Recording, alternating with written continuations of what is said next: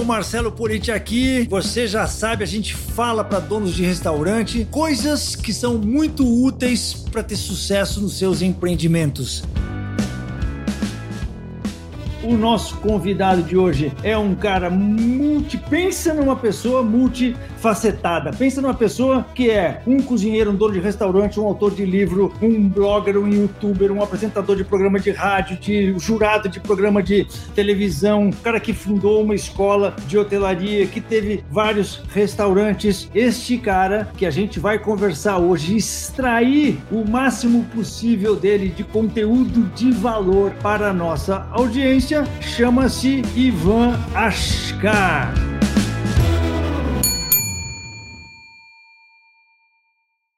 Você, como eu mencionei na introdução, você é um cara, cara, que eu admiro muito. Você é um cara muito multifacetado. Eu já vi você fazer, cara, um monte de coisa, algumas coisas que eu tenho vontade de fazer, como programa de televisão, coisa de rádio. Eu adoraria ter essa oportunidade na minha vida, nunca tive. Eu sei que você já fez, sei que você já escreveu um livro, é, você teve restaurantes, assim como eu também tive restaurantes. Você é apaixonado pela culinária, assim como eu também sou apaixonado pela culinária. A pergunta número um que eu tenho para te fazer, antes da gente começar a entrar mais profundamente na sua história, é o seguinte: que impacto você quer causar no mundo? Pô, cara, que pergunta gostosa, viu? É uma pergunta, é uma pergunta de alguém muito. É uma pergunta de um grande entrevistador é, que você é, porque eu, aliás, já vi é, muitas dessas suas entrevistas e estava louco aqui para fazer parte disso. Primeiro, quero te agradecer do fundo do coração é, o convite. Dizer que eu tô com saudade dos caras da gestão. Portanto, vamos ver se a gente faz uma live logo porque eu tô com saudade e a galera também está.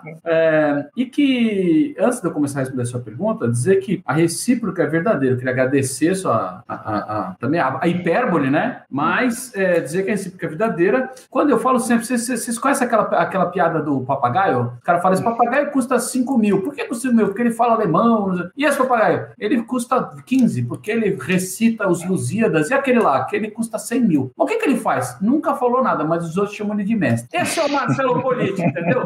Então os caras chamam de mestre. Então, é, Humildemente.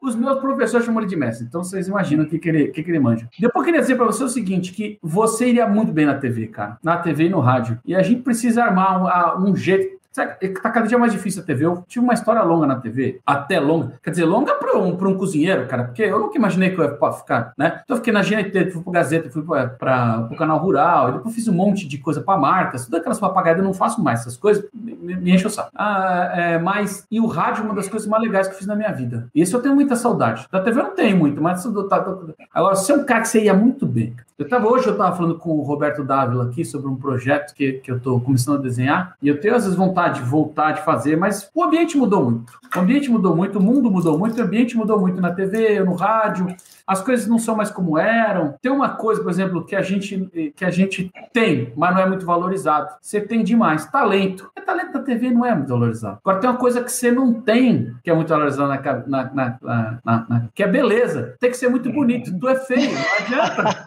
entendeu? Não vai. É Mas a gente dá um jeito. Pô, é, se for é. TV, a gente faz uma plástica no nariz, dá uma diminuída, uma aumentada, é, implanta os cabelos aqui nas falhas. Você acha que o cara com o nariz que eu tenho? Hoje ainda tô metade. Mas, Mas vamos lá, pra... Sabe uma coisa, antes só de você começar a responder a pergunta que eu te fiz, qual é o impacto é. que você quer causar no mundo? Mas antes disso, só para fazer uma relação é para pensar, né? Tudo para pensar. Só pra é lógico, você é, um rata, é uma ratazana velha. Ó, deixa eu te falar, esse, o, o, grande lance de hoje, cara, é que a gente consegue criar a nossa própria televisão. Você imagina, Ivan, aqui no passado, cara, a gente não tinha um canal de comunicação. Eu sempre tive desejo de conversar com, com audiência, eu sempre tive de, de, desejo de treinar pessoas é, em volumes muito grandes, mas é difícil, né? Porque Quantidades absurdas. Em quantidades absurdas. Em quantidades absurdas, depois você vai falar sobre isso. Né? Mas a gente não conseguia fazer essa parada. E hoje em dia a gente consegue criar o nosso próprio, a nossa própria mídia e com um custo muito barato, com um celularzinho na mão. Cara, isso é muito legal, né? Mas sabe uma coisa, Marcelo, que a gente tem que pensar um pouco, e até às vezes eu acho que quando a gente faz aquelas lives dos caras da gestão, eu acho que a gente está começando a achar um, uma saída. Porque a gente precisa, eu faço um monte de coisa. Eu, eu tô no arco do dia, você tá todo dia. O Mariano tá todo dia. Todo mundo tá todo dia. Eu, apesar que eu não tô tanto quanto vocês, bem menos menos que vocês, porque eu não aguento fazer todo dia, vocês fazem todo dia. Eu não tenho muito saco. Eu preciso pensar, tocar guitarra. Mas o, o, a questão é pensar no que fazer diferente para as pessoas. Porque isso daqui que a gente faz é muito legal. Mas, cara, muita gente faz. Como é que a gente faz para juntar educação com entretenimento e as pessoas curtirem e gostarem de assistir? Essa é uma coisa que a gente pode achar junto e fazer junto, que eu vou ter muito, muito tesão de fazer. Eu é, acredito você... muito nisso que você está falando, educação com entretenimento, porque a educação é muito chata, normalmente, só a educação. Não. A educação na faculdade é chata, sempre foi chata. A educação na escola, antigamente, era chata e sempre foi chata. É aquele, aquela, aquela vomitada de conteúdo é, na sua cabeça que, tudo bem, vai, tinha os professores que eram mais legais que os outros. Agora, quais eram os professores que eram mais legais que, que os outros? Os que justamente agregavam um pouco de entretenimento na parada, né? no, no, no conteúdo deles. Então, isso sempre foi assim. Eu sempre acreditei muito nisso, que a pessoa aprende muito mais quando ela está se entretendo, se entretendo. Entretendo, entretendo, é, mas é isso. Amusement, né, é. cara? Entertainment. Os, os, americanos inventaram palavras assim que são. Eu acho que o futuro né? da educação é isso, é edutainment, que eles chamam. Ed, edutainment. Pronto, é isso. É isso que a gente tem que pensar em fazer. Então vamos pensar. Agora eu quero dizer para você então do impacto. É uma pergunta Responde madura, é uma pergunta madura para um, um entrevistado maduro. Como eu não sou maduro ainda, eu, estou crescendo, eu vou tentar dizer para você do ponto de vista que eu estou hoje, quando eu olho para trás e para frente, o que, que eu acho. Eu vou começar falando sobre autoconhecimento e catarse, para hum. poder construir essa ideia. Porque eu posso falar qualquer merda aqui, você passa para a próxima pergunta, mas eu não sei se isso edifica alguma eu coisa. Te, eu, eu, tá? te, eu, te, interrompo. Se eu achar que você está falando merda, eu te interrompo. É, isso, isso. Aí o cara para nos cinco minutos e troca a pergunta. Que é o seguinte: eu falo isso sempre, já falou isso tantas vezes aqui. O que, que você quer ser quando crescer? Mas o que você quer ser não é ser bombeiro, assim. Qual, por que, que você quer ser bombeiro? Qual que é o lifestyle? O que, que são as coisas importantes na sua vida e por que você quer isso? Então, essa primeira análise. E quando eu começo a fazer essa, essas análises, eu descubro uma coisa que eu. Um fetiche que eu tenho. Todo mundo tem algum fetiche, né, cara? Uns têm por dinheiro, eu quero ter um monte de dinheiro. Legal. Mas, invariavelmente, as pessoas têm um monte de dinheiro, elas gostam de ter o dinheiro para ficar olhando pro dinheiro. Já percebeu? Não sei se você tem muitos amigos ricos, eu tenho, eu tenho certeza que você tem. É, o, o, cara, quando é muito rico, ele gosta de ficar olhando assim, o número. Uhum. Até porque ele sabe que não vai gastar aquela porra. Não vai. Como é que vai gastar aquela merda? Não vai. Nem tem como gastar aquilo tudo. Ele fica lá olhando e fala, pô, agora, ó, o bolo aumentou, agora eu tenho mais 50 milhões, agora eu tenho mais 200 milhões. Então tem gente que tem fetiche disso, tem gente que tem fetiche de... É... Tem, não tem o Dan Bilzerian? Não conhece esse cara? Não. Dan Bilzerian, eu não sei falar o nome dele, é aquele multimilionário americano que vive de imagem. Hum. Ele, ele fica, ele, ele posta assim, ele, tá, é, ele, ele, enche uma piscina de mulher, assim, e ele fica, hum. tá sempre com 25 mulheres, no avião, no helicóptero, pulando paraquedas e tal. Não, é o fetiche dele, né? Você diz auto, auto, autoconhecimento no sentido de saber quem você quer ser, que tipo é. de vida que você quer viver e como que isso se liga ao que você está fazendo hoje, é isso? Ou os seus planos do futuro. Exato. Então, o meu... Você, você, nunca, você nunca teve um trabalho corporativo, assim, de trabalhar numa empresa, das nove às cinco, seja... Eu não, eu não te vejo fazendo isso. Você já chegou a fazer isso na sua vida em algum momento? Ah, cara, eu, eu fui chefe executivo, né? Hum. Eu trabalhava das seis da manhã até as seis da manhã do outro dia. Não, não, mas, é não, mas isso não pode é ser considerado um trabalho corporativo, vai, vamos combinar. Eu fiz, eu fiz isso, eu fiz isso. Eu, eu sou músico, né? Então passei uma fase da minha vida vivendo de música, grande, bem grande. Depois fui trabalhando, tentar um trabalho corporativo até sair do Brasil. Hum. É, não deu certo, não deu, não dá certo. Comigo não dá certo. Mas hoje, por exemplo, eu sou CEO da EG, né? Do, da, da das empresas que, com, que compõem o grupo EG. É, e, e, e, eu sou bastante cartesiano nesse, nesse lugar. Bastante cartesiano, mas também é maturidade. Não, nunca fui. Mas a questão aqui é a seguinte: só voltando à pergunta, qual o impacto que você impacto. quer causar no mundo com todas as coisas que você faz? Assim, eu, eu vejo, eu te acompanho nas mídias sociais, eu te acompanhei é, na criação da EG, na evolução é, da EG, eu sei dessas coisas todas que você faz com relação à mídia, com relação à rádio, com relação à televisão e tal, mas eu fico curioso com relação ao impacto que você é, quer causar no mundo. O impacto tem a ver com isso que eu estou te falando, do, que, do fetiche que eu tenho que chama notável saber. Hum. Meu, o meu barato, o meu barato é chegar num ponto lá antes de eu morrer, cinco minutos antes de eu morrer, eu pensei assim, porra, eu manjo de alguma coisa. Hum. Talvez eu manje 2% de algum negócio, porque mais que você consegue conhecer de alguma, de alguma coisa, 2%, é 5%, mais você não vai conseguir.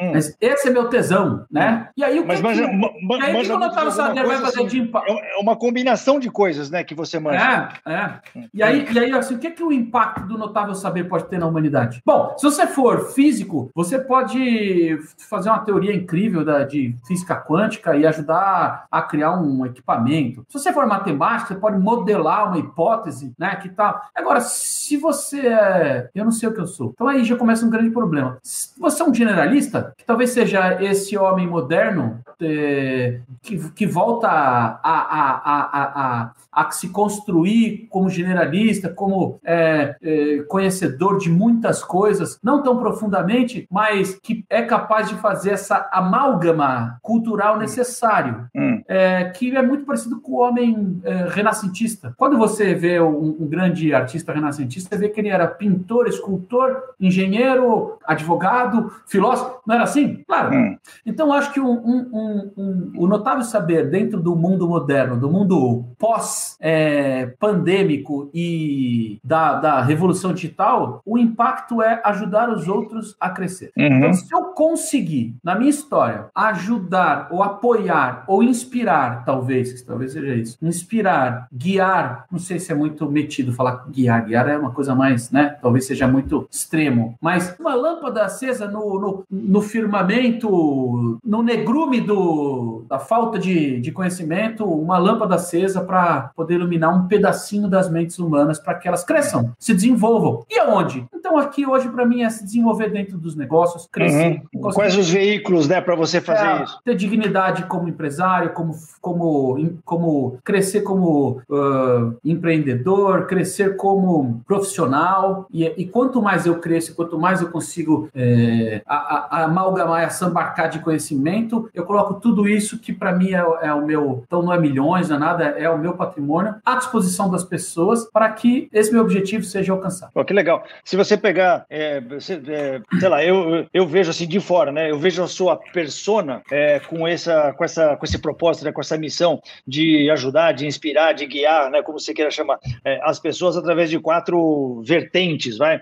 E eu queria, eu queria tocar cada uma delas com você para a gente aprofundar um pouco mais na sua história, que eu acho que ela é muito interessante. É, a vertente da culinária, a vertente da gestão de restaurante, que não tem nada a ver com a culinária, tá? A gente sabe que é outra coisa, agora, agora a gente sabe que é outro, que é outro, que é outro animal, né? A gestão de restaurante é outra coisa do que culinária.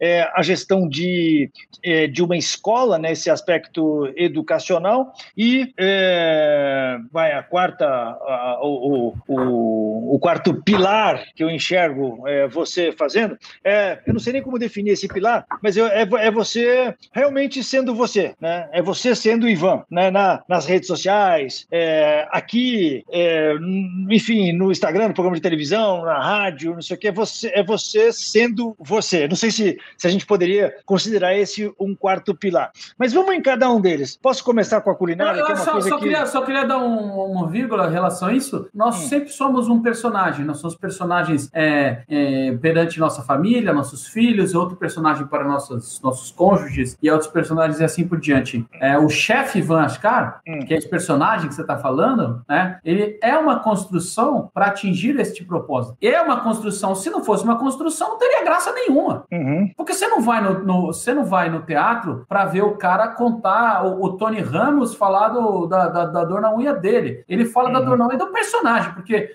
essa sim tem empatia. Esta uhum. sim é, é, penetra a alma alheia, né? Então, é óbvio que existe, não existe atuação sem verdade, nem tão, tão pouco que eu estou fazendo aqui atuar, simplesmente. Uhum. Não. É dizer que você vai se construindo como profissional, e eu diria até, pode até parecer piegas o que eu vou te falar, mas eu venho da música, então eu vou dizer para você uma coisa que eu acredito profundamente. É, eu diria até que é uma construção artística, é isso que é, né? Uhum. Você é um artista, Marcelo Polito, você, você, é um, você é um grande conhecedor de gestão, tá, mas você é um artista. Quando você pega no microfone, é, é, é tem uma luzinha que vem lá do céu, que não é do palco, vem e ilumina a sua cabeça. Ela ilumina porque você tem esta aura e esta alma de artista. Então, acho que é isso um pouco, todo mundo tem que procurar a sua veia, o lado artístico, para entender que para tocar o outro, para encostar no outro, você precisa falar uma língua. E esta língua da empatia chama-se arte. Ô, Ivan, cara, peraí, peraí, que você falou uma coisa importante pra cacete, cara. Só para quem. Vamos, vamos, vamos, vamos refrasear o que o Ivan falou, que é muito importante. Cara, todo mundo é um artista. Ou seja, todo mundo é um artista. Todo mundo tem uma história para contar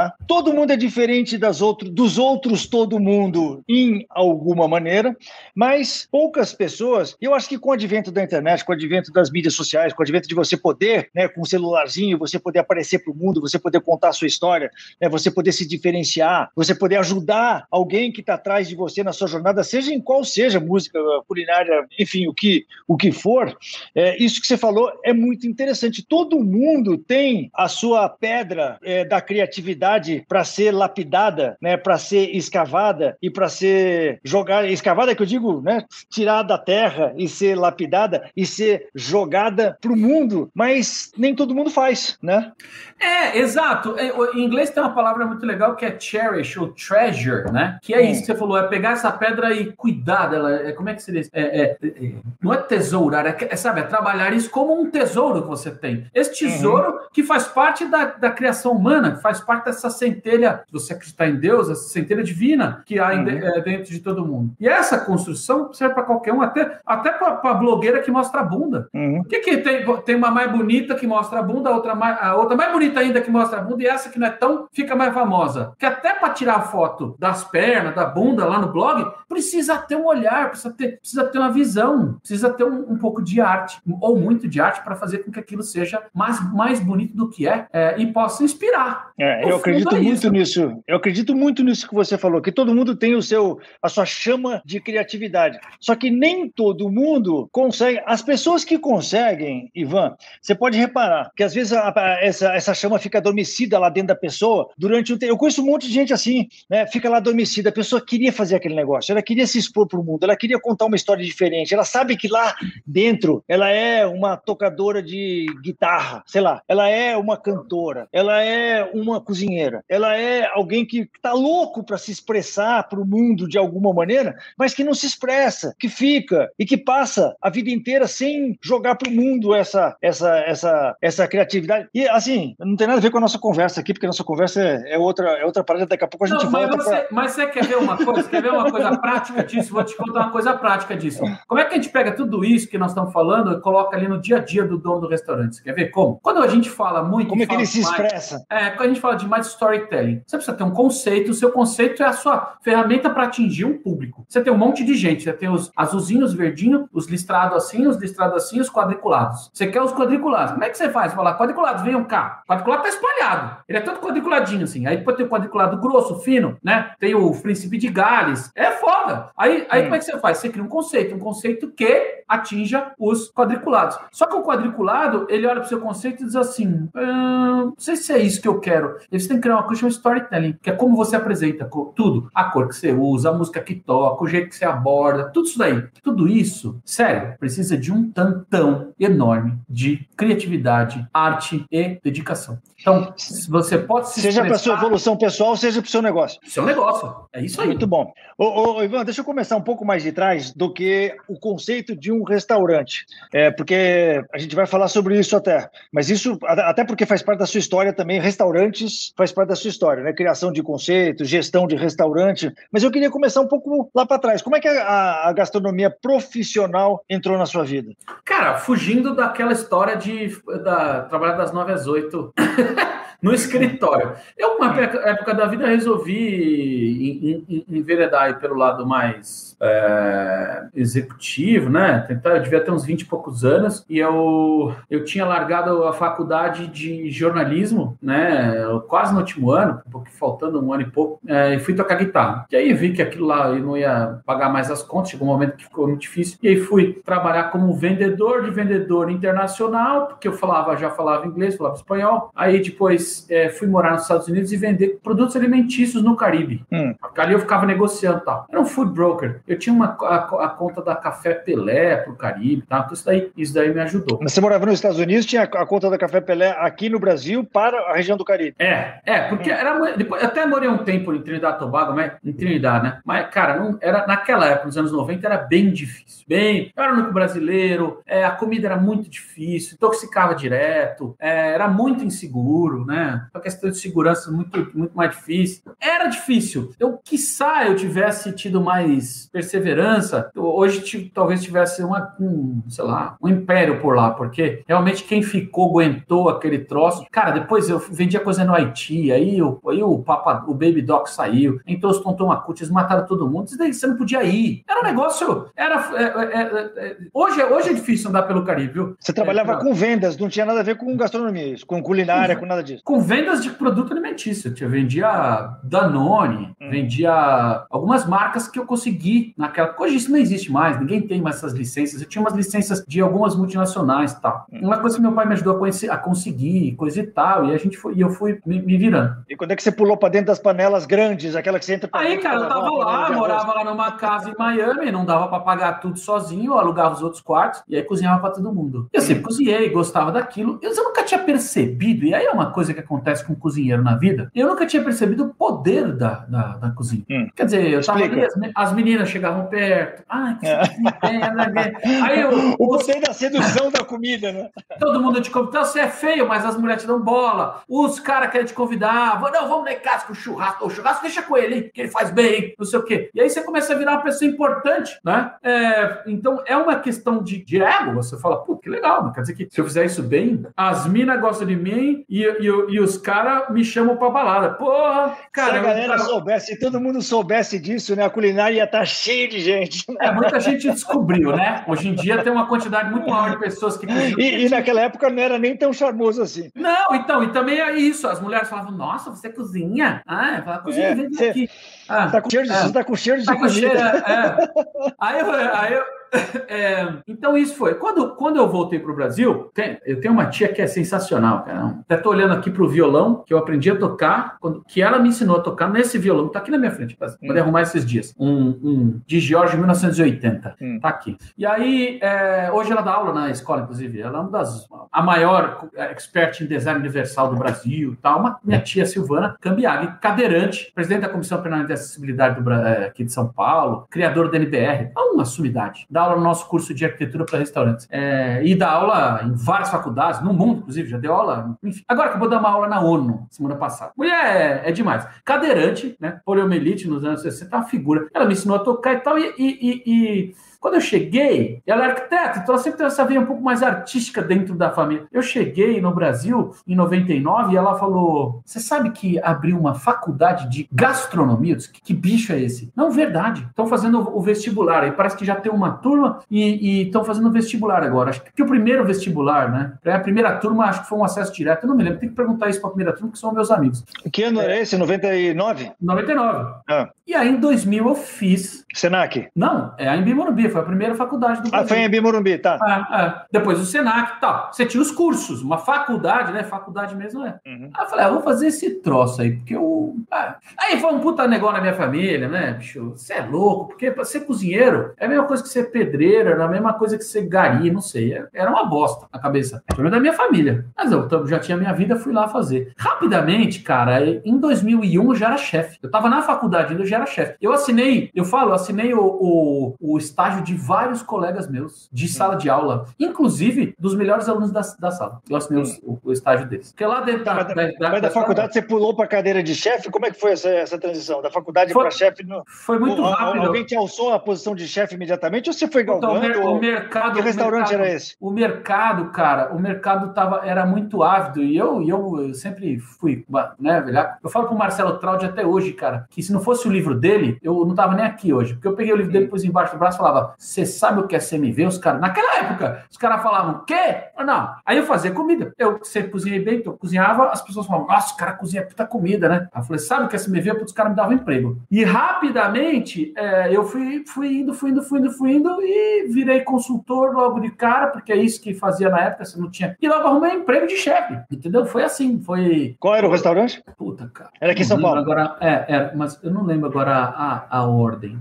É basicamente, eu acho que a primeira chefia que eu peguei, fora os meus, né? Que eu, aí eu tinha um buffet, tinha um, um, bar. Mas eu tinha um buffet, tinha um bar e tinha um emprego também. Hum. Olha só, olha só. Eu acho que foi uma pizzaria ali, deve ser o primeiro. A pizza era uma pizzaria ali no eu não lembro o nome da pizzaria, ela não existe mais. Mas era uma pizzaria que tinha massas, tal, durante o dia tinha almoço, à noite era pizzaria, e ela ficava ali na Vila Olímpia, perto, perto do, do, do, do, do Entrecote do Olivier. Hum. Ali, ali, é um daqueles imóveis ali. Era uma pizzaria grande, puta de uma pizzaria grande e tal. Foi a minha primeira, primeira chefia. Depois eu, eu, eu fui em 2004, eu fui pro... Eu abri o Salve Jorge, hum. que era o boteco do Vanderlei. Hum. E aí eu fui indo, fui indo, fui, fui pegando chefias e tal, depois fui chefe executivo, depois fui gerente de operações. Então, aí o seu caminho foi você foi funcionário e depois em que momento que você passou a ser dono de restaurante? Eu sempre tive negócio, eu sempre fui empreendedor, mesmo sendo funcionário. cenário.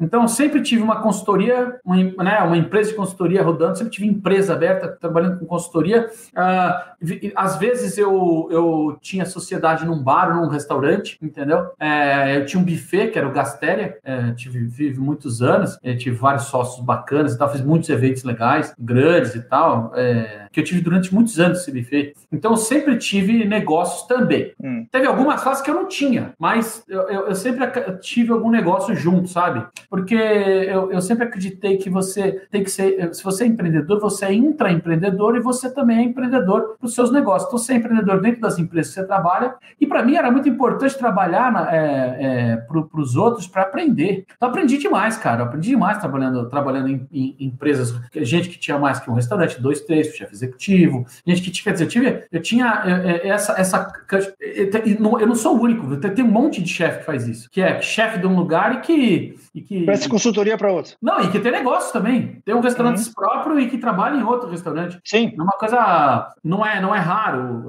Hoje em dia é raro, mas antigamente não era. É, até porque a gente trabalhava muito, cara. Trabalhava muito, mas muito. Eu não sei, eu sou de uma geração é, de chefes que, que era, a gente trabalhava demais, cara. Sabe? Agora, Ivan, deixa, deixa eu te perguntar. Você já foi cozinheiro, já foi chefe de cozinha, você começou rápido, você começou já pulando para a cadeira de chefe de cozinha.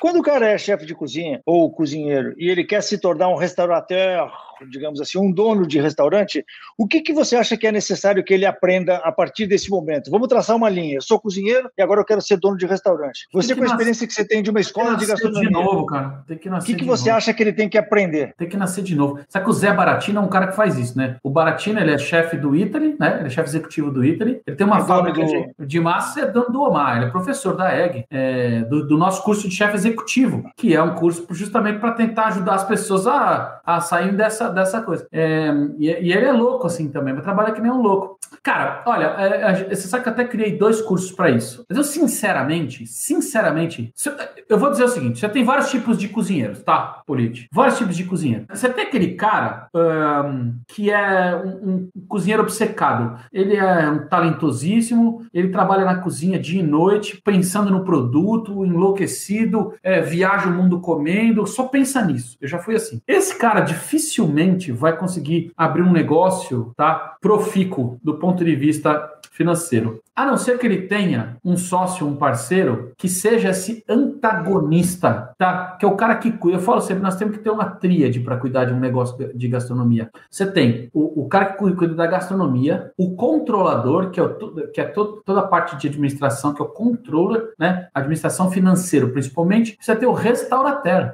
que o restaurateur ainda é outro bicho, né? É um outro cara. E se você não tiver esses três, você vai ter dificuldade. Ah, você pode, você pode ir contratar? Pode, tudo bem. A coisa que você tem que entender é que se você é um cozinheiro, você é obcecado pelo produto, a, a raposa não pode cuidar da, do galinheiro. Não tem jeito. Você vai querer comprar aquele ingrediente que você quer e depois você vai destruir o ingrediente que você está estudando ainda. Aí você vai gastar um monte de dinheiro. Você vai querer comprar aquele forno, não sei o que. Você vai fazer tudo no mundo. Você comprar aquele forno. Você vai fazer tudo no mundo. Não, eu não posso viver sem isso. Eu vou morrer se eu não tiver estrada. Entendeu? É isso. E aí, quem que constrói o negócio? Então, ah, por isso que eu falo, tem que nascer de novo. De uma certa forma, ou um, um bom. E aí você tem um cara que é o chefe executivo. Pô. Ele é um cozinheiro. Ele cozinha teve uma carreira, mas ele descobriu que, ele, que dentro desta carreira ele é gestor. E ele vai estudar para ser gestor. Você pegar o, o, um grande hotel, por exemplo, você pega um hotel grande, tem vários restaurantes, você tem um chefe executivo que é o quê? Um administrador. Ele é menos chefe? Não. Ele cozinha mais? Não, mas geralmente você tem, em cada restaurante, você tem talentos que muitas vezes são muito maiores talentos. O restaurante restaurante japonês. Tem um cara lá que é foda no restaurante japonês. É um puta talento para fazer aquilo. O chefe executivo manda, contrata, manda ele embora, contrata outro. É o chefe dele. Aquele cara cozinha japonês muito melhor que o chefe executivo. Isso não importa. Quando a gente tira isso do ego, sai, ah, não quero saber. Eu sou bom pra caramba, eu sou fodão, eu sou o melhor cozinheiro. Quer dizer, se você está concentrado nisso, concentre-se nisso, esqueça negócio. Chama alguém e fala assim: ó, quando eu quiser gastar tudo dinheiro, você me amarra. Hum. Pronto, acabou. Quer dizer, o, o, o, o primeiro conselho que você dá para as pessoas, então, é se organiza numa sociedade para formar essa tríade, número um. Ah. Número dois, se você resolver, quer dizer, porque seria melhor, né? O, o, o cara, pelo que você falou, o cara administrativo financeiro, o cara que é o culinário, digamos assim, e o restaurateur. O restaurateur que você chama é o empreendedor, aquele cara que olha o negócio como business, que olha o negócio através de montagem de negócio, de montagem de equipe, que... E tem uma é... amálgama que junta, diz, que, que diz, ó, o conceito é esse, o atendimento tem que ir por esse lado, o cara fica guardando lá a bandeira do negócio, diz, não, uhum. isso aqui não pode fazer não, não. Ah, não, mas nós queremos mudar a cor da fachada, não, a cor da fachada não, pode fazer o que você quiser, mas você pode pintar o carro da cor que for,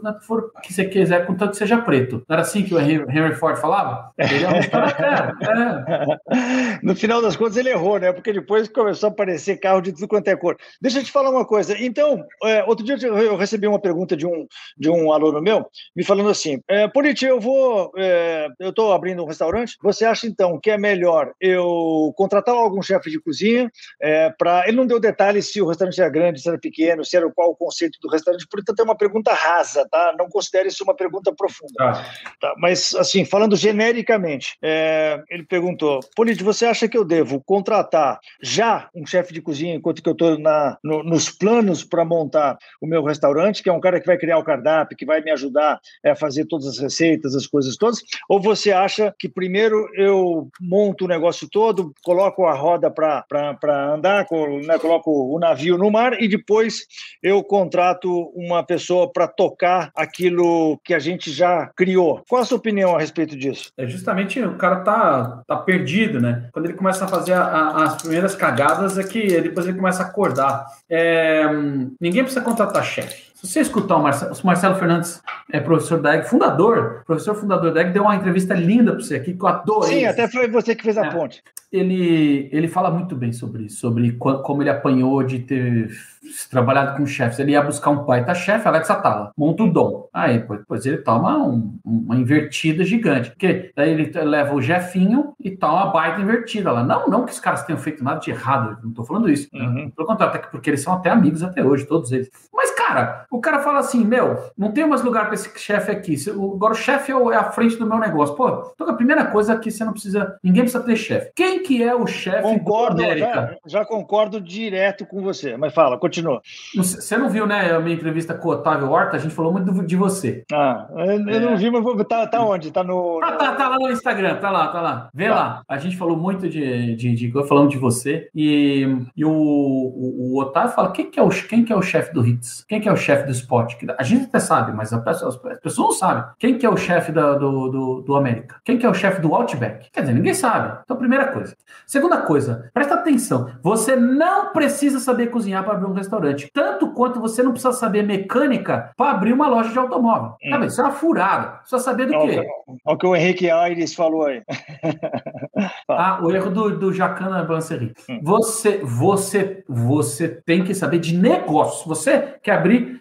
Agora, se você quer ser um restaurador, um restaurateur, é outro caminho também. Então, você tem um caminho de empresário você ser lá o controller, tá? Hum. Empresário. Você tem o caminho do restaurador, você tem o caminho do chefe. Esses são três caminhos diferentes. E você hum. pode acessar o negócio por qualquer um deles. Você só precisa juntar. O que, que você faz? Qual a diferença entre o empresário e o restaurador? Restaurador, sei lá, vamos falar em português. O, o restaurador é, é, o artista, meu amigo. O restaurador, ele, ele não precisa. Você precisa acordar todo dia às 6 horas da manhã, tá às 7 horas da coisa, você vai pagar conta de manhã. Então, se você não for um cara cartesiano, você já não serve para ser isso. Porque financeiro a gente faz até às 10. Aí às 10 abre o Antigamente era assim, abrir o banco, então você já tinha que estar com tudo pronto para correr o malote, sabe? Hoje em dia é a mesma coisa, o mundo está acontecendo. Se você não tiver tudo resolvido cedo, né? Sabe o fluxo de caixa, já sabe é, quais são as compras do dia, você não sabe quando começa a engrenagem a virar, aí você não faz mais nada, que você fica enlouquecido. Então, hum. primeiro você tem que ser esse cara. Esse cara que. Esse cara, é, esse, cara, esse, cara, esse cara é o quê? Esse cara é o empreendedor ou esse cara é o restaurante? Não, esse cara é o empreendedor, esse cara é o controlador, esse é o controller. Ele não tá. precisa ser empreendedor, qualquer um pode ser empreendedor, mas ele é um empresário, diferente. Uhum. O empreendedor é o seguinte: eu sou chefe, sou um puta de um artista louco, maluco, mas sou empreendedor. Quero, eu crio coisas. Eu crio coisas, mas eu tenho um monte de gente comigo que fazem acontecer. Então, beleza. E o que, que o restaurateur tem, que, tem que ter a mais do que esse cara? O restaurateur não vai ficar pagando conta, cara, mas ele vai criar o, o, o conceito, ele vai trazer os parceiros para esse negócio, ele vai, ele vai ele vai cuidar de como as pessoas são atendidas, ele que vai dar o tom do negócio, ele que vai dar o nome do negócio, ele que vai, vai criar o storytelling, ele que vai usar o networking, exatamente, para fazer aquilo tudo acontecer e ser construído. É ele que senta quando você chega no restaurante, ele tá encostado na mesa, tá o dono da empresa, não sei o quê, o outro que fornece, todo mundo batendo papo com o cara, e o cara tá falando, serve aqui que ele gosta daquele negócio. Tá? Esse é o restaurante. Esse é o cara que fala assim: aqui pode acontecer qualquer coisa, menos atender mal. Se o cartão vem aqui, não sei o que tal. Aí ele fala pro chefe, o chefe é o sócio deles, tudo é, é coisa. Quem é, que, quem é que fala pro Máximo Botura? Ô, Máximo, você não tá legal isso aqui, essa experiência. É a mulher dele, uhum. que é a restauradora. É, ela é a, é a como, é, como chama isso? Restauratriz. Restaura, como em, em italiano, restauratrice, né? Restauratrice. É, ela. é, entendeu? Então, o que eu quero dizer para vocês é que a gente às vezes perde essa, a gente, porque por conhecer pouco o mercado, a gente perde essa, essa uh, perspectiva de que as coisas acontecem assim. Quando você põe isso dentro de todo mundo, dentro de um cara só, esse é um, um dos meus grandes erros, por exemplo, no aula, né? Era eu na cozinha, eu saía com o prato na mão, entregava na mesa do cara, fazia tudo. Ó, e eu já tinha estrada, hein, cara? Hum. Cagada, cagada, mas não tinha sacado essas coisas ainda. Eu não tinha Ou seja, você, você tinha se colocado no papel. Qual foi a cagada? Você se colocar no papel é, é, com dois chapéus ao mesmo tempo, de chefe de cozinha e restaurador? De chefe de cozinha, de restaurateur e de administrativo, tudo. Eu fazia Ou seja, você, você vestiu os três, os, três, os três chapéus ao mesmo tempo e é. o que, que deu ruim? Ah, minha cabeça abriu, quebrou, rachou no meio. Não fiz mais direito nenhuma das coisas. Aí eu comecei a fazer mal tudo, que nem pato. Pato é um bicho legal, porque anda, voa e nada, né? Você, por exemplo, faz é. tudo, mas tudo mal, né? tudo mal.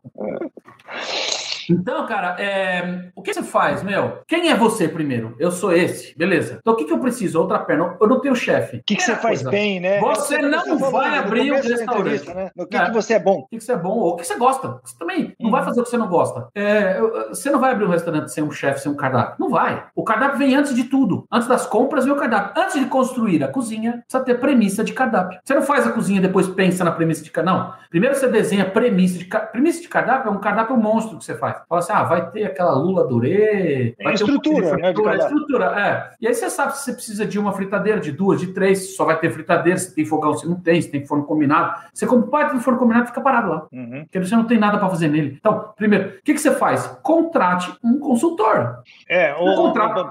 Peraí, peraí, peraí, peraí, que você falou uma coisa importante. Eu gosto de repetir as coisas importantes que você fala claro, para grudar na cabeça da galera que está assistindo a gente aqui. Pessoal, isso é importante. Né? Você vai fazer um, um, um, Digamos que você é um.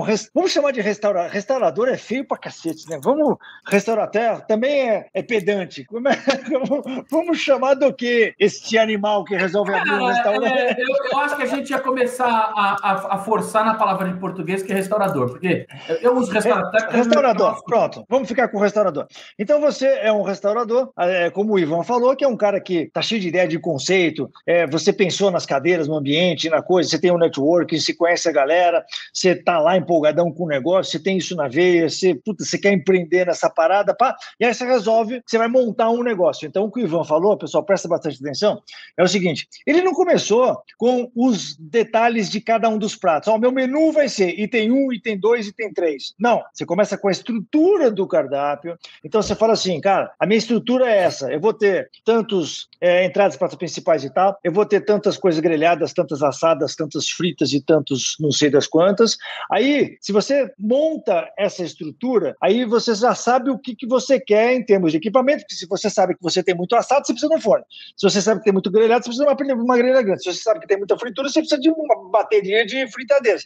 Então, você já começa a desenhar a infra da sua cozinha, do seu negócio, quando você está desenhando a estrutura macro do seu cardápio. Repare que você falou que ainda não estão definidos os pratos. Por quê? Porque aí você contrata a pessoa que é o criativo. É diferente do cara que bola a estrutura, que pensa no todo, que pensa no macro. Então, mas até para fazer um pouco, isso, então, dessa... exemplo, até para fazer isso, você daí. precisa ter muita noção. Então, assim, eu aconselho sempre você chamar um consultor. O consultor vai dizer para você assim, porque às vezes, cara, é, é, a coisa mais que acontece assim. E você gasta assim, uma única vez com um consultor, né, cara? Ah, você gasta e o cara. Você não fica pagando o salário do cara caro para ficar por você por três não. anos pro cara, pô. Não, é uma coisa louca, assim. Eu fico. É, eu falo assim: faz um percurso formativo lá na EG, custa, sei lá, 13 pau. O cara fala, imagina que eu vou gastar isso. Quanto você vai gastar no seu restaurante? 5 milhões. Assim, mano, você não vai gastar 13?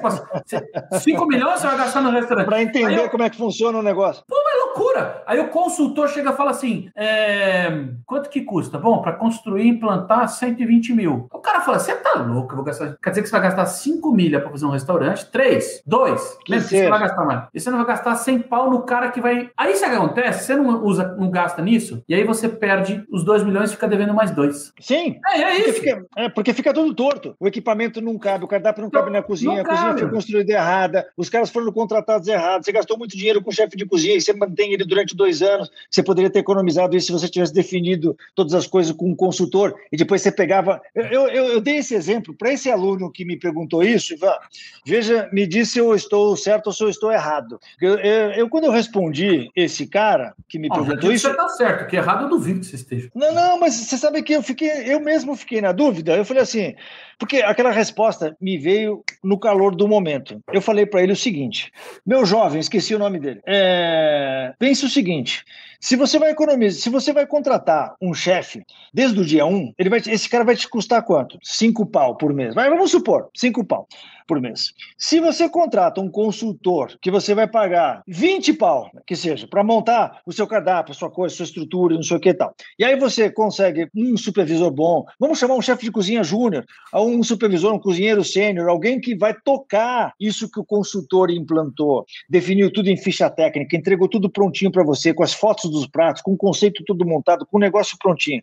E você consegue contratar um cara para tocar essa operação por dois pau e meio, num prazo de dois anos, você economizou quanto? Em relação se você tivesse um chefe de cozinha? Dois pau e meio por mês, vezes 24 meses. Quanto que dá é. isso? Eu não sei, mas eu tenho uma maquininha aqui, peraí. Mas, cara, Dois... isso é uma conta, sim, uma conta interessante. Ah, 60 pau. E você gastou 20 com o consultor. Então, é até uma questão matemática, né? Ah, e depois é outra, questão. se você tiver que mudar alguma coisa no meio do caminho depois, se você tiver que trocar né, o, o aquele cozinheiro, é, ou se você tiver que refazer o seu cardápio, tiver que gastar mais 10 pau para dar uma adaptada no seu negócio, Sim. a conta sempre vai ser favorável para essa solução que você está propondo. Mas eu vou fazer uma outra conta aqui com você. Eu vou dizer Diga. assim: você vai montar um baita restaurante legal, que você vai gastar uma grana. Então, hoje, para você montar um restaurantezinho chumbrega, 2 milhões e meio. Um restaurantezinho hum. mais, mais ou menos. Um restaurante. Ah, um bonzinho, bacana. vai. Dois pau e meio, um restaurante bonzinho.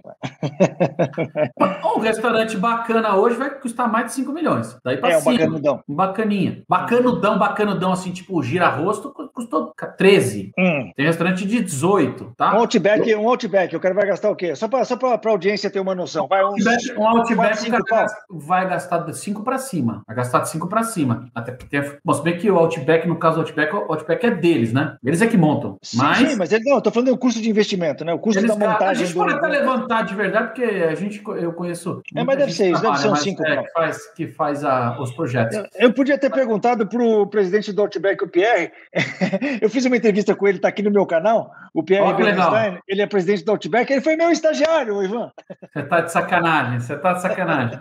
Porra, cara, que legal. Tá vendo? Esse é um cara que você pode me apresentar que eu não conheço. Te é, apresento a hora que quiser. A, gente boa, a... um cara competentíssimo, muito. Queria, queria muito perguntar um monte de coisa para ele que eu tenho assim, curiosidade de saber, porque eu acho uma. Acho um, um, é um case assim inacreditável. Mas enfim, vamos voltar aqui. Depois olha a entrevista que tem com, com não, ele. Eu, eu vou, vou é muito boa essa entrevista, muito boa. Eu vou assistir. E aí, o que, acontece? Segue o raciocínio. É, o que acontece? Você vai gastar uma grana. Aí você quer que o troço fique bem feito. Independente de quanto você vai economizar no OPEX, tá? CAPEX quer dizer, vou comprar uma mesa boa que vai durar. Traduz pra galera que quer OPEX, é, que quer CAPEX, CAPEX não sabe. CAPEX é investimento que você faz de é, é, para startar o negócio. É investimento que você faz é, em, pode ser produtos, pode ser é, imobiliário, pode ser é, civil, né? Obra, pode ser serviços de, de, de startar o negócio, de começar. Montagem do negócio. Montagem do negócio. OPEX é aquilo que você gasta todo mês para operar, né? OPEX é isso. Então, por exemplo, tem uma. É, vocês já viram isso? Se você comprar um, um, um ar-condicionado inverter da Fujitsu, fazer propaganda da Fujitsu aqui, custa duas vezes de um, o, o, o dobro de um ar-condicionado comum da LG, por exemplo, tá? Um comum. Então, o seu capex ali é um é um, o outro é dois. Ah, eu não vou comprar esse dois. Porém, esse da Fujitsu dura. Vai te dar OPEX.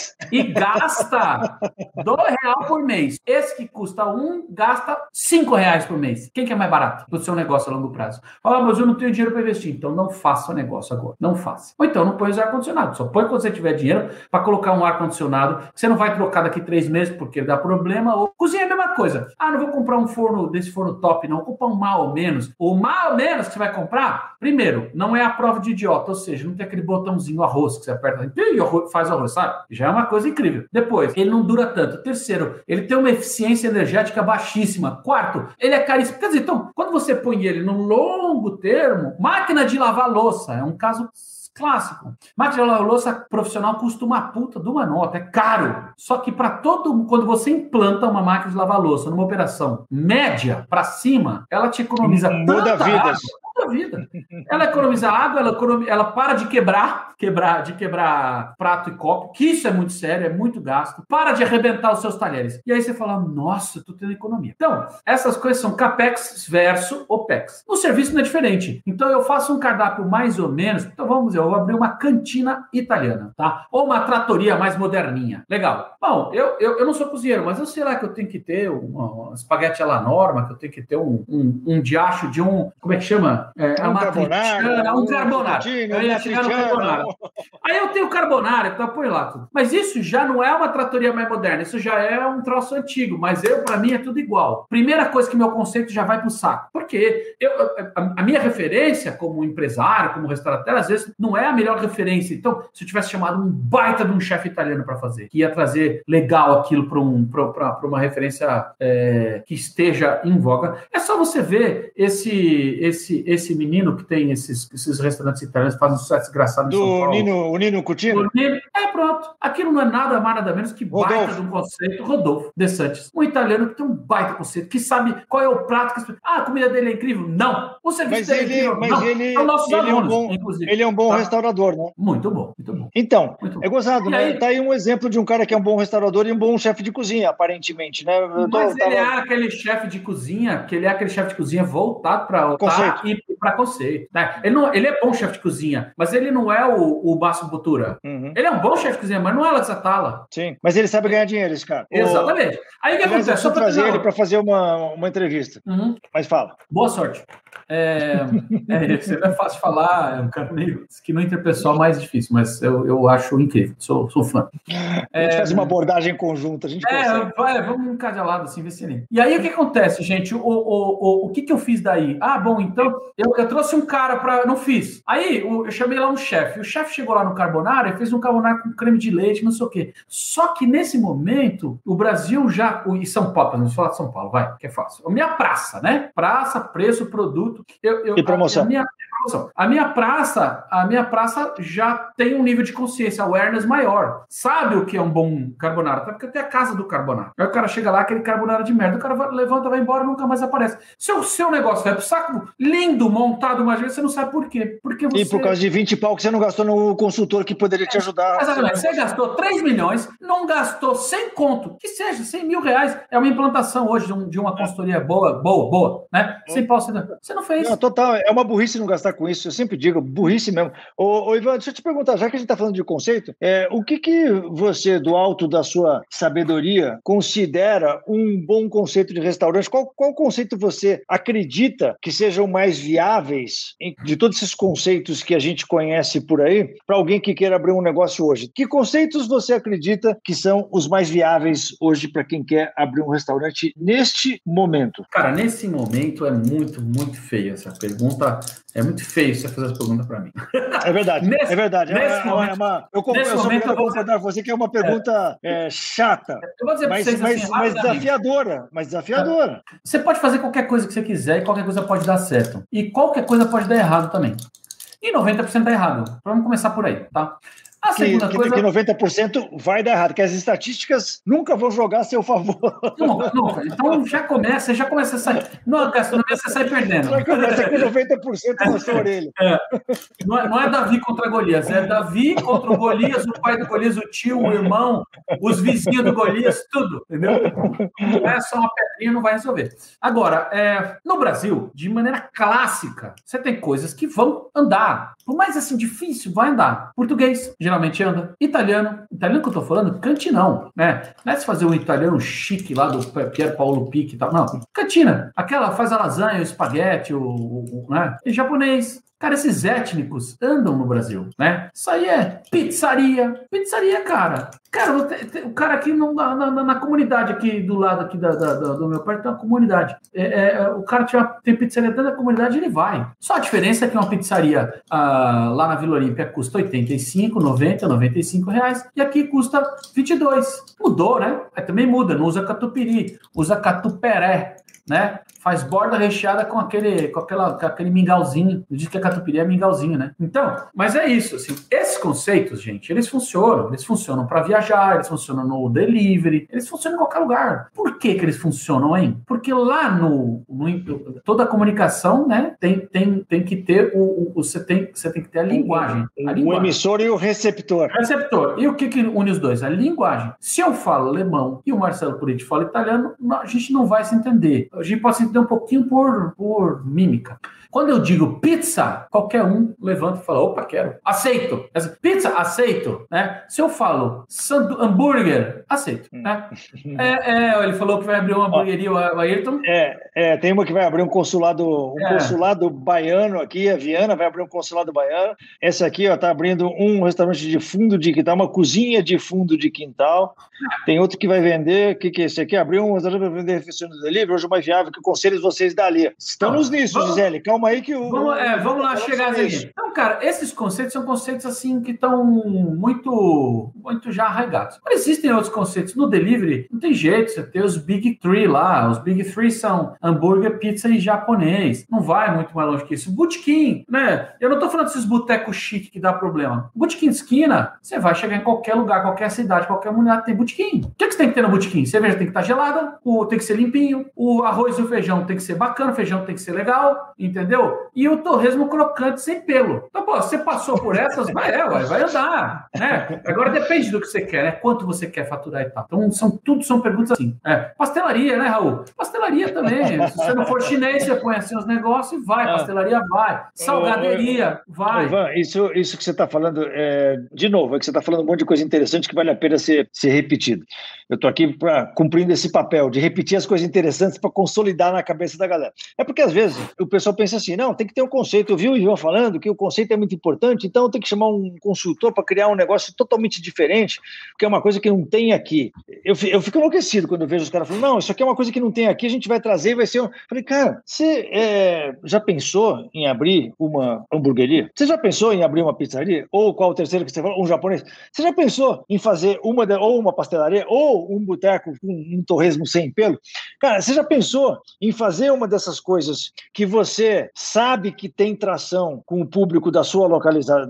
Você está numa cidade, a cidade tem lá seus 50 mil habitantes. Você sabe que tem lá três pizzarias. As três pizzarias estão bombando. Fala assim: ah, não, por que, que eu vou abrir uma pizzaria na cidade? Você já tem três pizzarias que já estão bombando aqui. Abre a quarta, porra! Vai bombar por a quarta. Porque se, né, porque se você se mete a fazer um negócio dentro desses. Se já existe demanda natural do brasileiro para essas coisas, para esse tipo de conceito, e você se coloca na posição de é, fazer uma coisa com mais eficiência, com melhor qualidade, com uma equipe mais bem treinada, com um negócio mais bem montado, seguindo essas orientações todas que você está dando aí, né, de fazer o negócio parar em pé, né, de fazer as contas do negócio, de fazer o capex casar com o opex, né, fazendo o negócio direitinho, cara, você já vai sair na frente de 90% das pizzarias, das hamburguerias, das pastelarias, das coisas que tem. Por quê? Ah. Porque 90% segundo a estatística que o Ivan mencionou, vão quebrar. Vão quebrar. E vão quebrar não é porque eles escolheram um conceito errado. Eles não. vão quebrar porque eles executaram mal. Porque eles não controlaram. Porque eles vão quebrar porque eles não, porque eles não sabem a gestão do caixa. Eles vão quebrar porque não sabem controlar o CMV.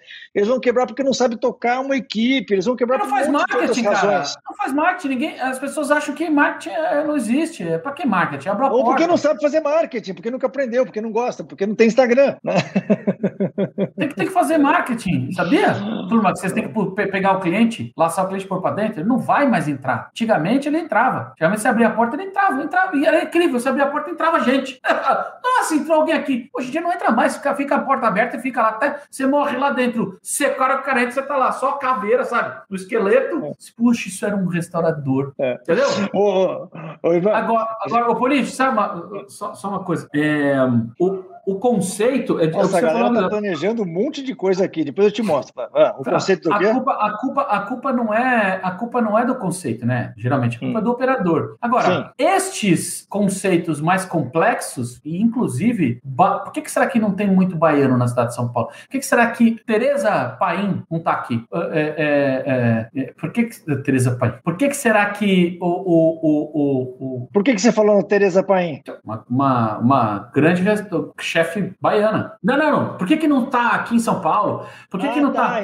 Tá, é, tem alguns chefes agora vindo para São Paulo, da Bahia e tal, mas por que, tá. que, ou por hum. que, que o Amado está lá e aí o, o, o teu Camburi, mas. É, ele tá, é o Manacá. No... É o Manacá, é lá em Camburi, né? Tem o Manacá. Por que, que não fez aqui? Nossos alunos também, inclusive, meu amigo Abduzan, enfim, mas é, foram. São todo mundo lá formado é, na EG, lá, os sócios hum. todos, o, inclusive o Edinho, né? O Edinho hum. fez nossos cursos, né? Coisa mas, por, mas, mas, mas, mas, por que, é, que é, no, no, restaurantes baianos em São Paulo? Me explica. Porque nunca andou o conceito aqui. Nunca andou. Eu até acho que vai, pode ter um, um algum um, meia dúzia de bons. É, não estou falando para ela não abrir o restaurante baiano, mas não, não anda, não anda. Você não, não vê paulista. Não, não, é a demanda natural do mercado de São Paulo. Não é. Agora, você quer ver uma, uma coisa interessante? Rodrigo Oliveira pegou o botequim do pai dele, deu uma arrumadinha no botequim do pai dele, já era famoso. Mocotó. Não foi o Rodrigo que deixou o Mocotó foda. O Mocotó já, já era famoso lá no bairro. Era lotado. Aí ele pegou, fez legal pra caramba, arrumou, bum! Ficou conhecido. Até porque, putz, era uma coisa diferente. Um cara fazendo um restaurante nordestino, beleza. Depois disso, ele tentou abrir vários conceitos muito mais elaborados e não sei o quê. E aí? Nada.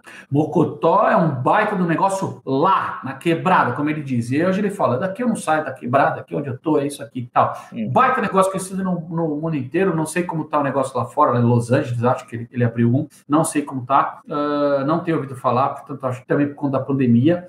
Uh, mas e daí, gente? Como é que é a questão? Botequim, o lá, pé, pé, no chão mesmo, era, vai, sei, vai lá, você vai no bar do Bill aqui, na coisa, quer dizer, são botiquinzões mesmo nordestinos. Tem. Ó, ó, Ivan, a Viana ficou bravo, viu? Falou assim: ó, você precisa conhecer o meu consulado baiano.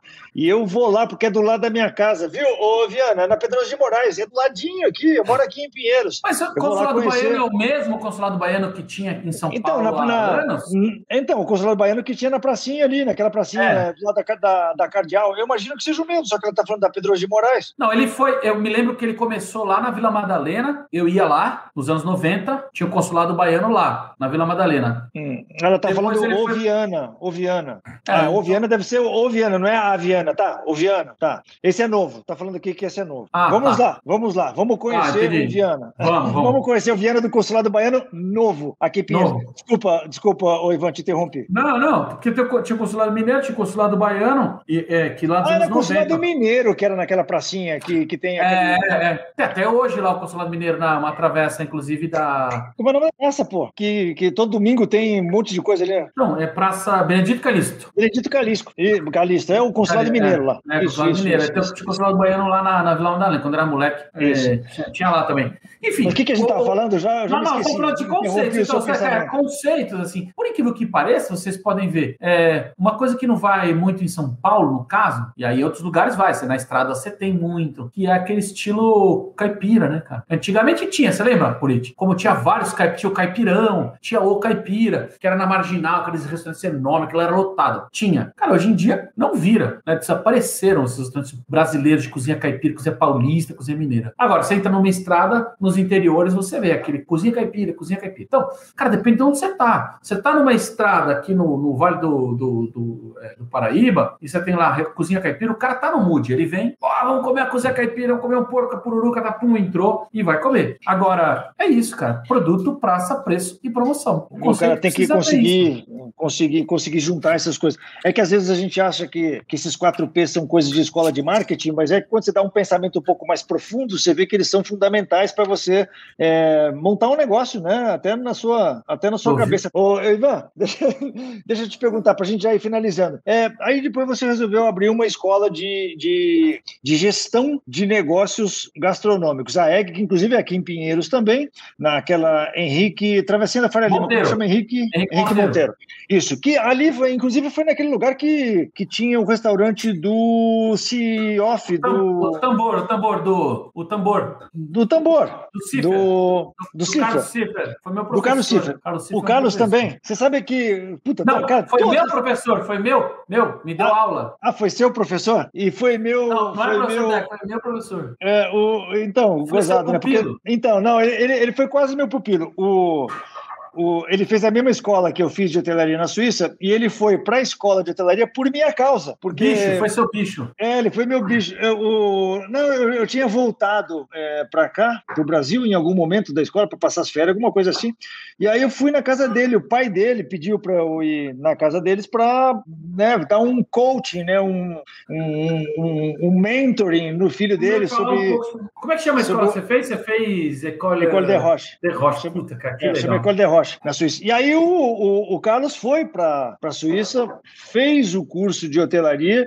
Ele é um dos poucos caras que saiu da escola de hotelaria e realmente se dedicou à culinária profundamente. O, o Schiffer, ele escreveu um livro sensacional, né, 400 gramas, que eu tenho aqui na minha prateleira, inclusive está ali, e é um cara muito dedicado. E ele é da escola da Nina Horta. E a Nina Horta é madrinha da minha irmã. Eu convivo com a Nina Horta desde a, ela, o Arthur, que foi o Arthur que é tio do Otávio Horta. Horta. Olha, olha, olha como as coisas vão. Eu falei do eu... falei pro Otávio uma coisa que você falou da Nina Horta agora que fico sempre emocionado. A minha filha chama Nina. É, eu sei. Por causa da, da Nina Horta e por causa da Nina Simone. Porque eu tinha, eu tinha empilhado um monte de Ninas que eu era que eu era fã. Tem, tem uma que eu não falo porque ela é de uma outra área que, que não pode falar aqui. Mas é, é... Eu, eu tinha empilhado um monte de Nina que eu era fã. E a Nina Horta tem uma coisa assim que eu. Primeiro, às vezes que eu encontrei com ela profissionalmente foi maravilhoso. E depois eu tinha um. De novo, né? Esse tesão intelectual que eu tenho pelas coisas, né? Eu, li, eu é, ler textos da Nina Horta é, são, é uma coisa que te eleva, eleva o espírito, né? Não só, não só pelo que diz, não só pelo conteúdo, mas pela proficiência da língua e não, da, da, da é uma música. É uma música, né? É, então, falei isso. Sabe, ele, só para só te falar da Nina Horta, ô, ô, ô, Ivan, você sabe que é, a, Nina lia muito, tinha uma biblioteca gigante na casa dela, ali em Pinheiros, na, na Alberto de Faria. Cara, você sabe quantos livros eu herdei da Nina Horta? Não brinca, não me conta uma coisa dessa. 150. Puta, que legal, cara. você sabe que até essas coisas de herdar, de, de, transversal, eu herdei, por exemplo, três caixas de material de pesquisa do, do Maranhão, do Ricardo Maranhão, que era meu mentor. Era meu mentor, sempre foi. Meu amigo, meu mentor, e coisas que a gente tinha tava fazendo pesquisa junto, né? E outras pesquisas dele. Você sabe que ele já faleceu faz acho que quatro anos. Eu nunca abri as caixas Nunca, toda vez que eu chego lá, eu começo, eu começo a chorar, eu fecho as caixas, de um é. dia a gente vai se encontrar aqui. Cara, eu tenho, é. eu tenho livros, cara. Mas só falar do Ciffer, que eu, eu me é. lembro que o Ciffer, ele tinha uma técnica francesa, cara, luxuosíssima, sabe? A gente precisa... Cara, Ivan, Ivan, dá um... Olha cara, isso, tá? desculpa te interromper, cara. Claro. Olha isso aqui, cara. Esse aqui é um livro, é um dos livros que eu herdei da Nina Horta. Você não vai acreditar, cara. Olha isso aqui. Cara, eu, eu, faço questão de te mostrar, porque você vai pirar. isso aqui, chama A Arte de Comer Bem. Nossa. Olha, olha o preço do livro, cara. Olha lá, os melhores ingredientes fazem os melhores bolos. Olha, olha a cor Nossa. das páginas. Olha aqui, ó. Pô, eu tô, eu tô querendo achar a data dele. É livro dos anos 40, né? 50, 40. 1934. 30, olha só, anos 30, cara. E, ó, esse livro foi feito. Incrível, olha que louco, não, cara. Incrível. o estilo do livro. Incrível, incrível. Não, esse foi um dos que eu herdei dali na horta. Não, e é legal, você, já, você pega um livro antigo desse, começa a folhear, é tão legal, cara, que acende tanta coisa assim na cabeça. Quer saber, eu sempre eu falo muito sobre isso, a utilização do léxico na, na, na cozinha, né, e na gastronomia de uma forma geral. Gastronomia não é culinária, né, a gente já falou isso várias vezes, nunca canso de repetir, falo isso todo dia na escola. Gastronomia é o conhecimento fundamentado de tudo aquilo que se refere ao homem à medida em que ele se alimenta. Definição de Jean-Terme Varran. Ah, que legal, não tinha escutado essa. É, então, é, gastronomia é, é muito mais que culinária, culinária é uma parte da gastronomia. Então, o léxico é importante porque a gente. A, a, a, a receita não diz nada, né? Não, se você não, não, não, tiver técnica, referência, repertório para ler a receita, você lê e não entende. Você não entende não, nada. Não. Você, você olha, um, leigo não, um leigo não adianta, vai ler uma receita, não vai entender. Já um cara que é da culinária, ele lê a receita e ele fala: caraca, ele visualiza a coisa acontecendo, né? E ele fala: olha isso, olha que sacada. O cara fala: que ô, sacada. Ô, ô, Ivan, sabe um livro que você ia. Não sei se você já leu, mas eu te recomendo fortemente a história do Escoffier,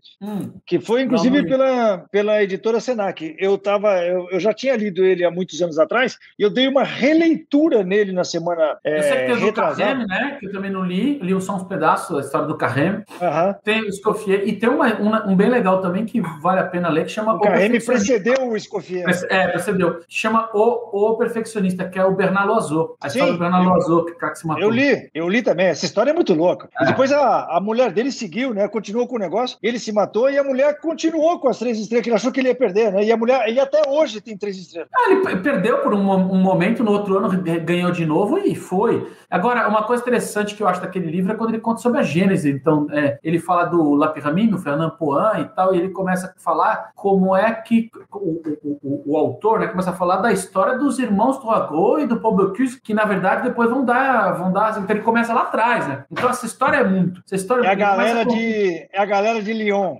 É.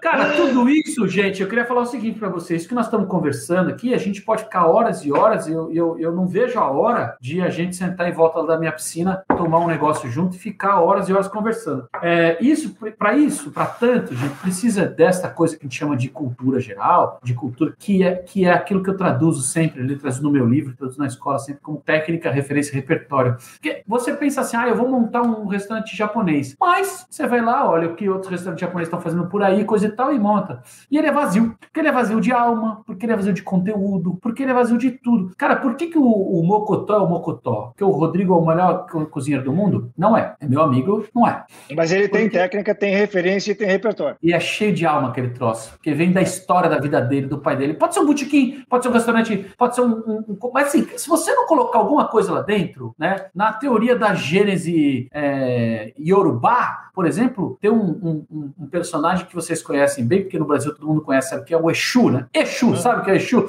É. Exu ele é responsável. É, então, então, enquanto é, o, o, ser humano ele é esculpido em, em barro, depois o Exu pega o, o barro e só para dentro dele a vida, assim como o Espírito Santo. Casa, todas a, a Gênese sempre é, sempre é, é, é, a mesma, né? Ela sempre é alguém cria, o outro vai e coloca alma dentro para animar. Animar. Anima quer dizer o quê? Animado quer dizer que tem alma. É, total. É, é objeto, objeto animado, objeto que se move de, por. por, é, e, uma pessoa animada, a mesma coisa, né? Uma pessoa que é a mesma alma. coisa. É. Você encontra uma então, pessoa animada, sempre, pá, essa pessoa tem alma. Ô, Ivan, só para a gente fazer um wrap-up aqui, pegando o gancho do que você é, falou, de técnica, referência e repertório, é, você acredita, assim, para a gente finalizar mesmo a nossa conversa aqui, só queria um assunto, é, um tema é, mais cabeça, sobre esse assunto de técnica, referência e repertório. Você acredita na educação clássica, digamos assim, que um, um jovem, alguém que está nos escutando aqui,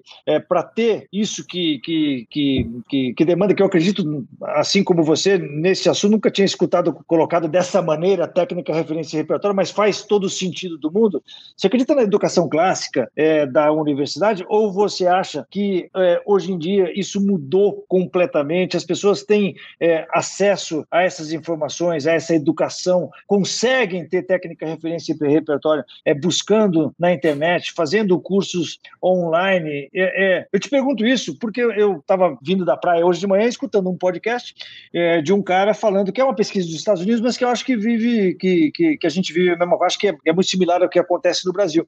Ele falou uma coisa que eu achei muito interessante, que 75% das pessoas que se formam nas universidades não fazem o, o não seguem carreira na, naquelas matérias as quais, nas quais elas foram formadas. E que 55%, essa é uma informação, e a outra informação é que 55% das pessoas que trabalham nas grandes empresas odeiam o trabalho nessas grandes empresas.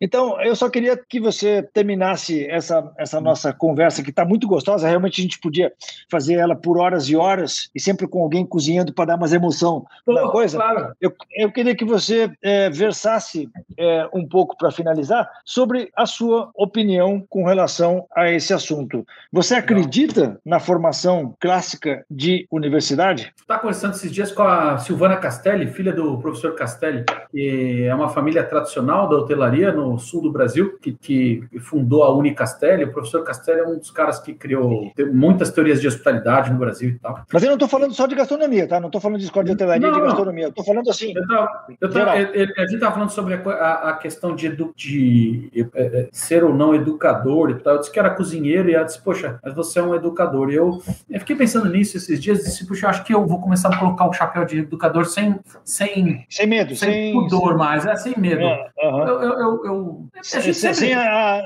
sem ter a síndrome do impostor. Exatamente, sem ter a síndrome do impostor. Qualquer pessoa séria, em algum momento, vai ter síndrome de impostor se acha que não está preparado para falar alguma coisa. Então, assim. É, Qualquer pessoa séria, é o que você falou. Se você vergonha na cara, vai, vai falar, e, não, mas. E que tenha boa é, intenção. É, mas eu acho que talvez possa, possa fazer o sentido. Então, portanto, eu vou responder. Senão eu dizer para você que eu não ia responder essa pergunta, dizer que não tem como responder. Mas eu acho que no momento que eu estou de, de ver acontecer educação dentro da minha escola, eu tenho uma ideia sobre isso. Não sei se ela está certa ou não. Antes disso, é, queria dizer o seguinte: essa questão da técnica de referência repertório é uma coisa que eu venho criando desde a época de cozinheiro uh, e que é, pretendo fazer um livro sobre isso. É, e, e, uma, e, umas aulas também, videoaulas e tal. Videoaula, nossa. Você é um cara que só faz isso da vida, falar videoaula. É um negócio, né, cara? Fazer um curso assíncrono é, é, em relação a isso, porque eu acho que é uma ferramenta poderosa. É, e aí eu vou usar isso, essa ferramenta para explicar o que você me disse. A gente só consegue conhecimento. Eu não vou falar de educação. Educação é um monte de coisa, né? Educação que seu pai te dá, que sua mãe te dá, educação aquilo que você aprende tropeçando e caindo. Educação é um monte de coisa. Conhecimento, por outro lado, conhecimento é algo mais complexo. Você pode ser uma pessoa extremamente educada, você pode ter das melhores escolas e ser uma porta. Né? Não tem conhecimento nenhum específico, nem, nem, nem genérico. De e nada. conhecimento é, é commodity, né? Vamos combinar. É, é, é, é verdade. Tem coisa. E, e, outra, ele também é temporal. Você precisa entender conhecimento no tempo. Ele sabia isso quando? Porque pode ter mudado tudo. E depois tem épocas que, que certos conhecimentos são importantes e, e, eles são simplesmente pífios ou irrisórios em outro momento da, da, da história da humanidade. Então, cara, né? quem sabe COBOL há, há 20 anos atrás era um gênio agora não faz nada com COBOL. Porque... E tem o Google também, né? Vamos combinar que hoje em dia é, o Google. Google tá aí, assim, né? Conhecimento é uma coisa, depois tem que aplicar o conhecimento, é outra coisa. Então, know-how e o know é, what. Né? Eu lembro muito quando, quando era moleque que, que é, quando a, na escola começaram a falar sobre esta coisa, know-how. Know-how, saber como. Mas, mas, mas mais importante que know-how, saber know what. É, ninguém... Mais importante que know what é know who. Know who, né? Eu sempre falo quem, quando, né? É, quem, quando, como? É. Não, não, eu digo, eu digo nessa, né, nessa, nessa resposta que você ainda vai é. dar, é, eu digo assim, hoje em dia é tão importante quanto você saber alguma coisa, você conhecer alguém, né? Claro. Que vai te ajudar a chegar onde você quer chegar. Porque é uma curadoria. Então, o que é educação? Educação nada mais é do que, classicamente, curadoria de um conteúdo que algum educador, mestre lá da, da escola, se este aqui é o compêndio de é, conhecimentos de matemática que esta pessoa tem que ter, para, para poder dizer que, que, que é formado no ginásio. Este é o compêndio de matemática que tem que ter para. E assim por diante. Este é o alfarrábio de literatura que deve-se é, mínimo para você seja formado, dizer que pode dar aula de literatura. E assim por diante. Quer dizer, então, é, é tudo quantificado. Quanto? É quanto? Não é qualitativo, é quantitativo. Agora temos que olhar para conhecimento e para a vida hoje pela prisma do quali, da qualidade e da quantidade também. Então, eu, eu, quantidade tem no Google, como você disse. Mas se eu não sei o que procurar, Sim. Falo, falo sempre para todo mundo. Eu digo, você tem que ter proficiência mínima em inglês, francês, de preferência inglês, francês, espanhol e italiano, se você quiser trabalhar na gastronomia. Por um simples motivo. Por mais que você ache que tudo tem traduzido, não tem. E se você realmente quiser uma informação confiável, reliable, você tem que saber colocar lá no Google em espanhol o que disse o chefe espanhol ou aquele restaurador espanhol. Você tem que. Em espanhol. Em espanhol, senhor.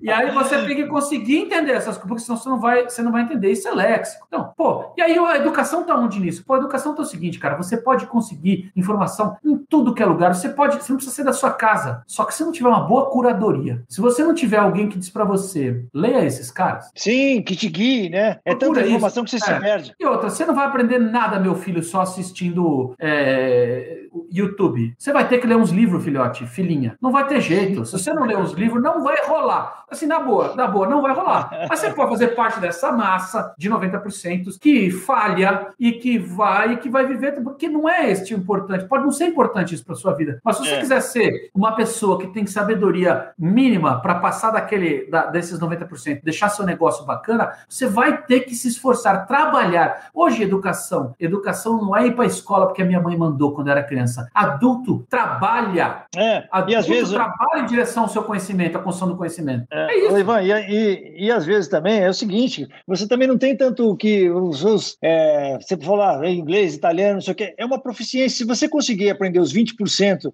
é, que vão te ajudar nessa jornada, já está lindo. Ah, porque você já vai conseguir entender um monte de coisa, você vai conseguir participar da cultura, já vai conseguir entender o que, que acontece lá. Quando você viaja para lá, você sabe como se virar. Cara, não precisa com 100%. Você não precisa fazer nada 100% na vida. Você se você falar. adquire 20% ah, de uma ah, coisa eu, aqui, eu mais 20% ali.